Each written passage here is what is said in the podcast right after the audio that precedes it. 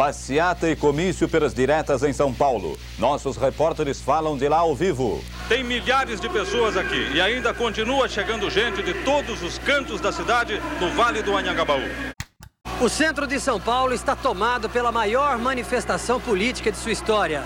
Na década de 80, o Brasil vivia grandes transformações políticas. O movimento Diretas Já pediu o fim da ditadura militar e eleições diretas para presidente. E em 1985, José Sarney fez essa transição e foi no governo Sarney que aconteceu a Assembleia Nacional Constituinte. O presidente Sarney chega ao Congresso e, com a execução do hino nacional, começa a festa da promulgação. A partir de 88, o Brasil teve uma nova Constituição bastante progressista, porque foi a partir dela que nós, brasileiros, tivemos a garantia de direitos como igualdade de gênero, criminalização do racismo e proibição da tortura. E falando ao Brasil, declaro promulgada o documento da liberdade, da dignidade, da democracia, da justiça social do Brasil. Que Deus nos ajude que isto se cumpra. No resto do mundo, a Guerra Fria entre Estados Unidos e União Soviética perdia força, e a decadência do bloco soviético levou à queda do Muro de Berlim em 1989. Há exatamente meia hora, a Alemanha é uma só nação. Berlim, a capital da nova Alemanha unificada, está tomada pelo povo. E o clima de agitação política chegou às salas da Bienal a reabertura democrática do Brasil, a volta dos artistas exilados depois da lei da anistia e o fim do boicote provocaram uma avalanche de novas obras, de criatividade e também de questionamentos nas exposições. Se nas últimas edições o evento andava um pouco apagado, na opinião de algumas pessoas, agora a Bienal voltava ao centro das discussões artísticas do mundo. Bem-vindas e bem-vindos ao podcast Bienal 70 anos, uma coprodução da Fundação Bienal de São Paulo com o UOL. Eu sou a Marina Persson e esse quarto episódio é sobre os anos 80. Eu vou te contar como o grafite das ruas e o tratamento de pacientes psiquiátricos viraram arte. Nessa edição também se descobriu que o corpo do artista pode ser sua própria escultura e que a música não se prende mais à melodia. É, foram tantos trabalhos incríveis nessa década da Bienal que foi bem difícil escolher o que contar aqui. O podcast Bienal 70 anos é apresentado pelo Ministério do Turismo, pela Secretaria Especial da Cultura e pelo Governo do Estado de São Paulo por meio da Secretaria de Cultura e Economia Criativa. Muitas imagens que fazem parte dessa história você pode conferir no UOL, na página Bienal 70 anos e também no site bienal.org.br 70 anos.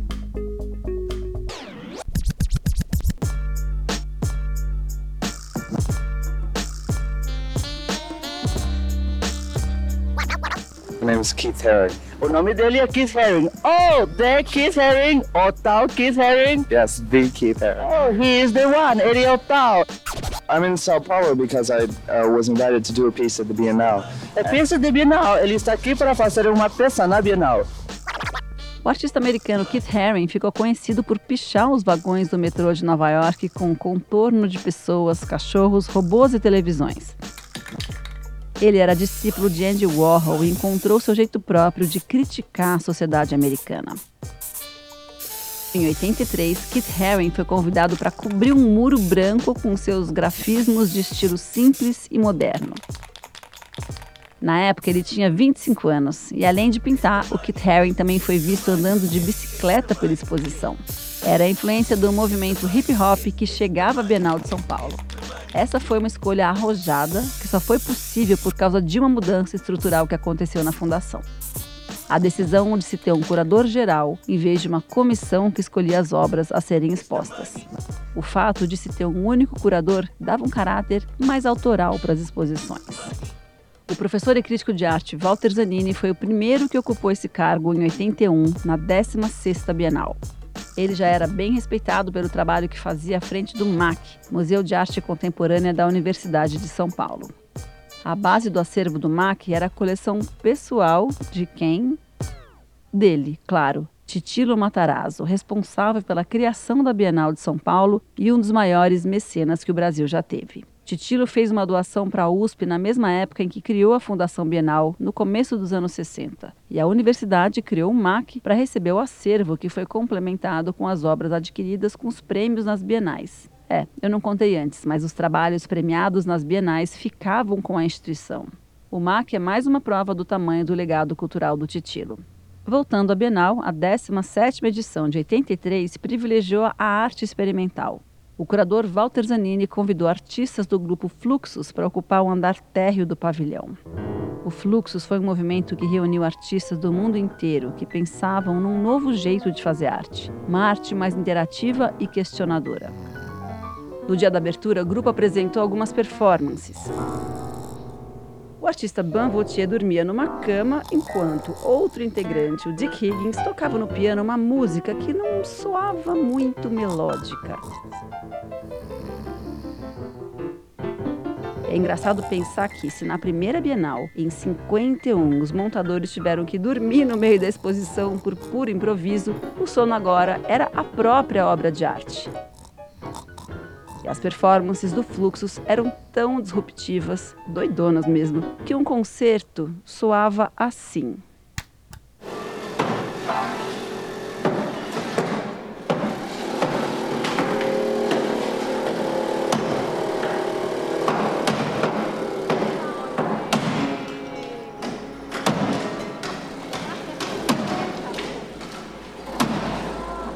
Fluxo se baseava num conjunto de ideias que se manifestavam em todos os tipos de arte: música, dança, teatro, tudo de maneira transgressora, lúdica e sempre muito próxima do público.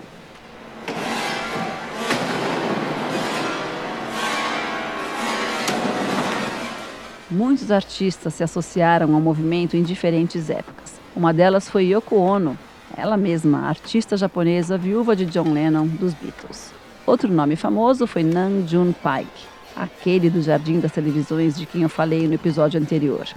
A passagem deles pelo Brasil rendeu duas boas histórias que o curador Ivo Mesquita conta pra gente aqui.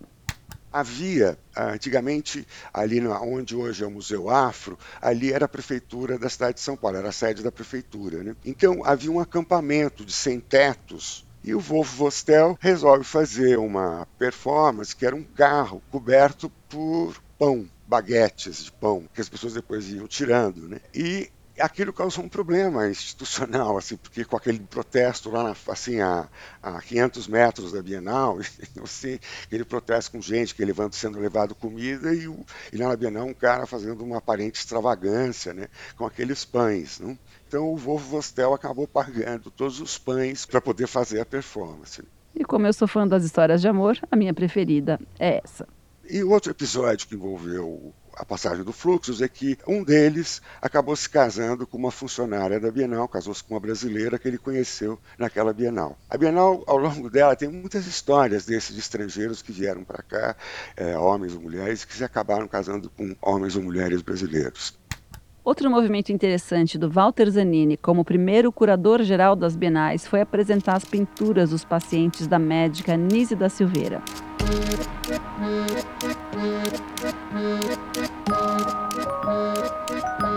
A Nise trabalhava no Centro Psiquiátrico Nacional Pedro II, no Rio de Janeiro, e revolucionou o tratamento para doenças mentais, trocando os eletrochoques e a lobotomia por atividades musicais e práticas artísticas.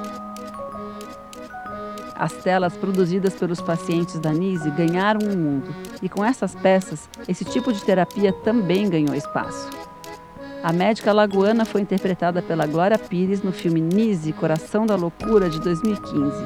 E a atriz está ótima no papel da psiquiatra determinada que teve que enfrentar muito preconceito por causa das suas ideias. Eu não acredito em cura pela violência. Trata-se de um psicótico com alto grau de agressividade. Ele só precisa ser tratado como um ser humano. Essas imagens, doutores, são imagens do inconsciente.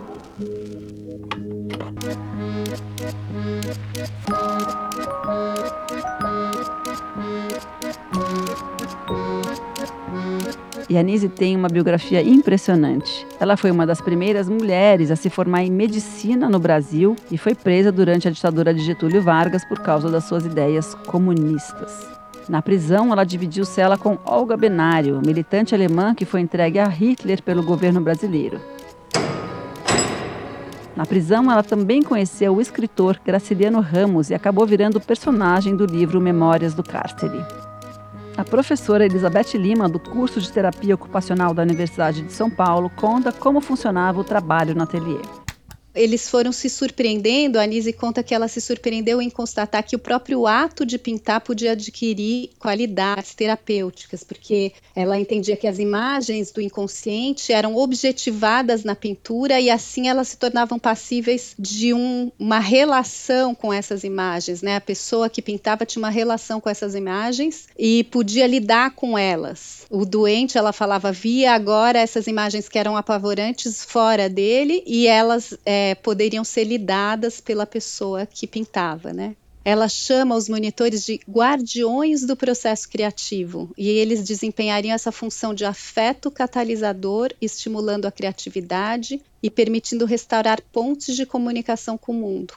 Muitos artistas se interessaram pelo que era produzido dentro do centro psiquiátrico. Durante as décadas de 40 e 50, quando a Anise estava desenvolvendo seu trabalho lá no centro psiquiátrico, né, Almir Mavinier, Abraham Palatnik e Ivan Serpa tiveram ligações profundas com essa experiência e eles juntos montaram, ordenaram as primeiras séries de desenho, foram parcerias importantíssimas para a Anise. A Anise sempre falou que o trabalho dela teve muito mais compreensão, interesse e apoio do campo das artes do que do campo da medicina e da psiquiatria. E no final dos anos 70 também Lígia Pape frequentou reuniões promovidas pela Anise da Silveira. Então, é, vários artistas ligados ao movimento neoconcreto estiveram ligados a essa experiência do engenho de dentro. A edição seguinte, a 18ª de 85, ficou conhecida como a Bienal da Grande Tela e foi bastante controversa. Isso porque a curadora Sheila Lerner, a primeira mulher a ocupar esse cargo nas bienais, decidiu expor as pinturas de uma maneira nada convencional. Imagina a cena. Eram três longos corredores de 100 metros cada, o tamanho de duas piscinas olímpicas. Nesses corredores, as obras foram colocadas lado a lado, com pouco espaço entre elas, quase grudadas. O objetivo era criar a sensação de uma grande tela, única, feita pela junção de todas as pinturas. Muita gente não gostou. E a discussão sobre essa disposição, ou essa expografia ousada, dominou a crítica.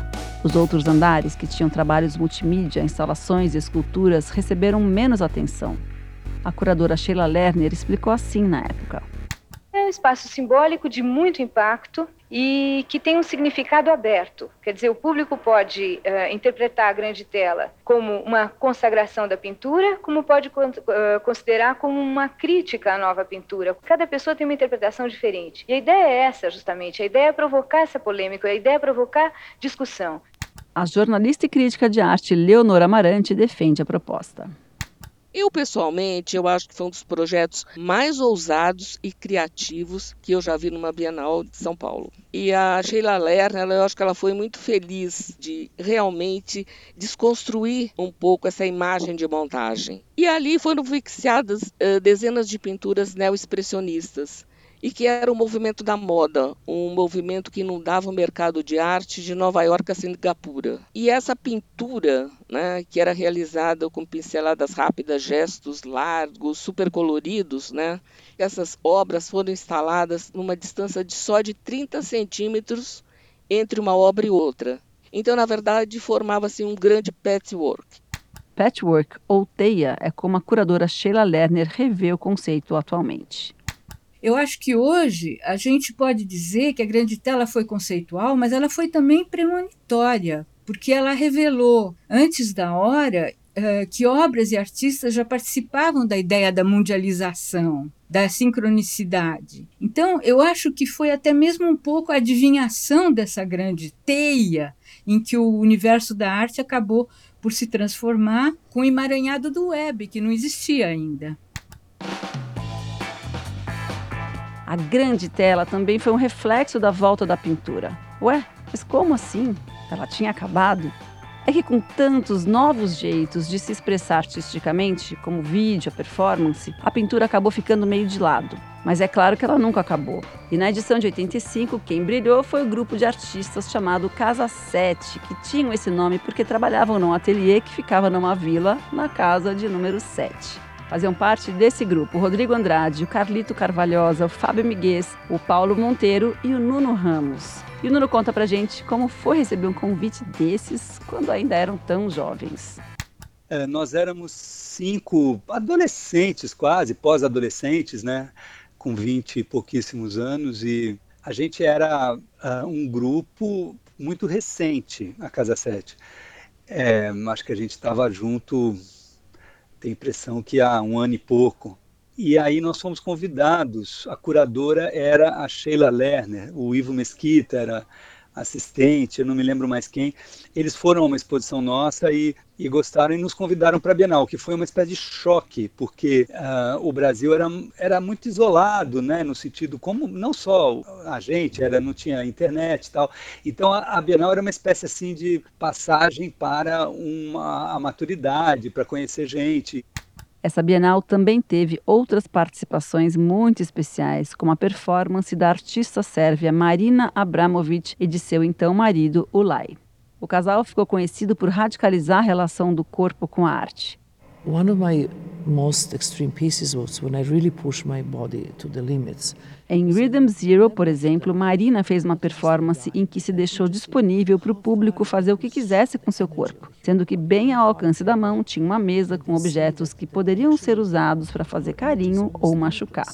Depois de seis horas de performance, as roupas de Marina tinham sido cortadas, o seu peito furado com espinhos de uma rosa e uma arma carregada tinha sido apontada para sua cabeça the one person took the pistol, put the bullet and see if I really with my own hand push the target. Na Bienal de São Paulo, Marina e Ulay apresentaram a obra Night Sea Crossing, ou traduzindo Travessia Marítima Noturna.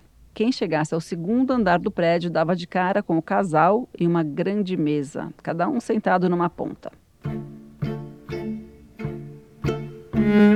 Night Sea Crossing consisted of a man and a woman sitting opposite each other on two chairs. Eles estavam imóveis, em silêncio, se olhando fixamente, indiferentes ao público, por sete horas. Essa performance foi apresentada em diversos países e, como analisa o próprio Lai, gerou muito desconforto numa sociedade que valoriza apenas a atividade. Inactivity, inaction is discredited. Silence is discredited and fasting is discredited. Muitos anos depois, Marina apresentou um trabalho bem parecido como esse no MoMA, em Nova York.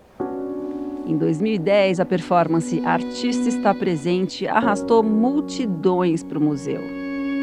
Marina ficava sentada numa mesa, menor do que a do trabalho anterior, e a outra cadeira era ocupada por uma pessoa do público que ficava frente a frente com a artista, sendo encarada fixamente. As reações eram as mais variadas. Bom, afinal de contas, não é todo dia que alguém para de fato para olhar a gente no olho. E não é que num certo momento o próprio Ulay apareceu na frente da Marina, sim, a sua ex-mulher, assim, de surpresa, foi um momento super forte que está documentado num filme sobre esse trabalho e é uma cena muito bonita. Ela chora, ele chora, todo mundo chora. É bem emocionante mesmo. Bom, no final, os dois rompem a performance e se dão as mãos. O público vai ao delírio.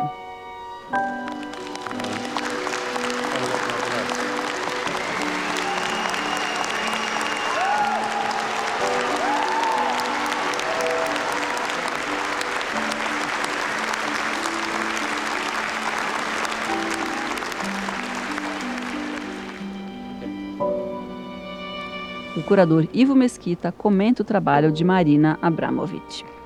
Você tem que inventar o seu modo de fazer o seu trabalho. E a Marina pensa um modo de trabalhar a partir do corpo e da experiência dela no mundo que tem tudo a ver com essa ideia que era proposta por toda a modernidade de aproximação cada vez mais da arte da vida, né? arte e vida.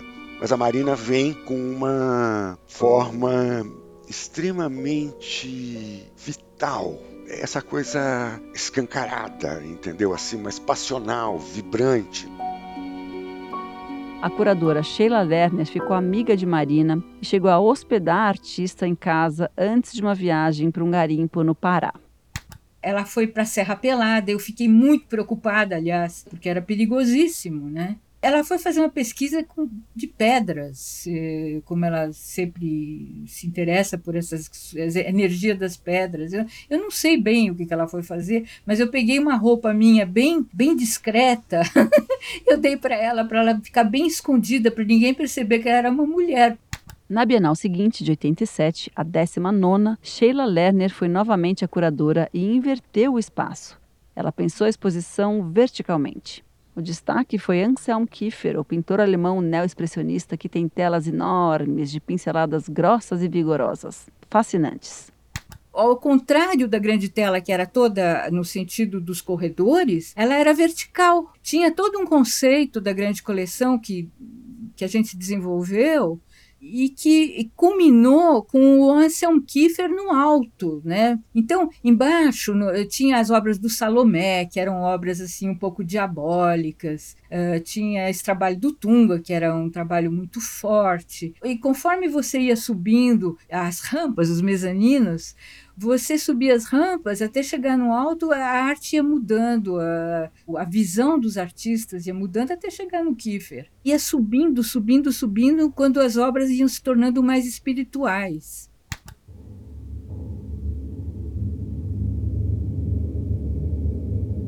A obra terrena que Sheila se refere é a instalação de autoria do pernambucano Tunga, que estava no vão do pavilhão da Bienal. Ela tinha 15 metros de altura, ia do primeiro ao terceiro andar e era feita de chapas e fios de aço que pesavam toneladas. Se do primeiro andar parecia uma escultura, do terceiro o que se via era um desenho, algo que remete a uma leveza espiritual.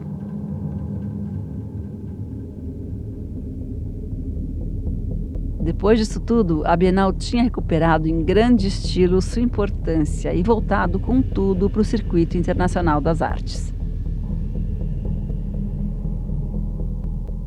No próximo episódio, eu te conto como a globalização afetou as bienais. Eu falo também sobre a tentativa ousada de trazer o conceito de antropofagia para a arte contemporânea e muito mais.